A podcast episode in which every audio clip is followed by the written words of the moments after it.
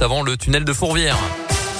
7h30, la météo dans un instant, la minute sportive avec Didier Berthet évidemment. Et puis d'abord, c'est votre scoop info local en compagnie de Colin Code. Bonjour Colin. Bonjour Mickaël, bonjour à tous. Et à la une de l'actualité ce matin, comment faire baisser la mortalité des plus de 65 ans sur la route dans l'Ain? C'est l'un des enjeux d'une réflexion menée par la délégation sécurité routière du gouvernement qui se penche sur des solutions pour accompagner la mobilité des seniors. L'Ain fait partie des quatre départements pilotes qui servent à alimenter cette réflexion. C'est dans ce contexte que Marie La déléguée interministérielle à la sécurité routière s'est déplacée hier euh, chez nous. Elle a notamment euh, participé à des ateliers de sensibilisation pour des seniors sur les risques routiers dans leur déplacement au quotidien. Elle s'est exprimée à la suite de ces ateliers au micro de Radio Scoop. On sent bien que la question de la mobilité des seniors, c'est aussi une question pour leur permettre eh de vivre bien et de vivre mieux le plus tard possible.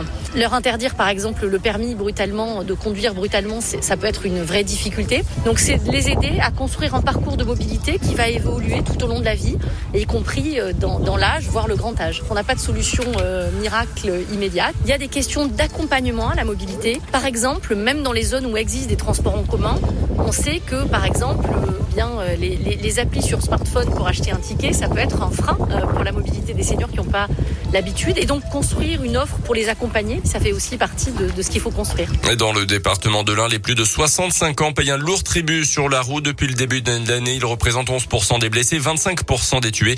L'an passé, 17 victimes de plus de 65 ans ont trouvé la mort sur les routes de l'Ain. Un sexagénaire condamné à un an de prison par le tribunal de Bourg mercredi entre 2018 et 2019. Le prévenu alors pensionnaire d'un foyer pour adultes handicapés du budget s'était livré à des attouchements sexuels sur deux autres résidents, les attirant dans sa chambre. Il avait été entendu par les gendarmes après la première agression. Il avait recommencé quelques mois plus tard, selon le progrès. Le tribunal l'a condamné à un an de prison avec sursis et obligation de soins.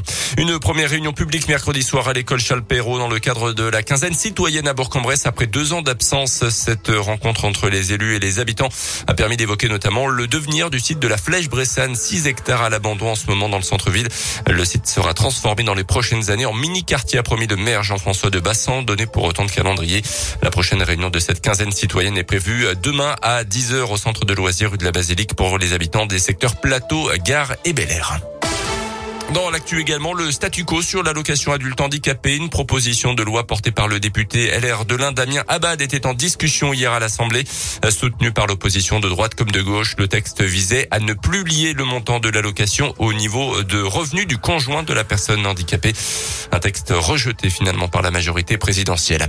La fin du pass sanitaire peut être d'ici la fin de l'année. C'est en tout cas ce que propose le conseil scientifique dans un avis rendu public hier. Il préconise une sortie progressive après une période de préparation entre le 15 novembre et la fin de l'année, euh, période qui permettra la poursuite de la vaccination des personnes âgées et à risque.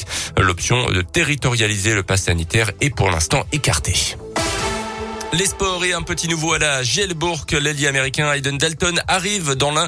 Formé aux États-Unis, il est passé par le championnat danois puis tchèque où il croisera l'an dernier la route de Laurent Leniam, alors coach de Dijon.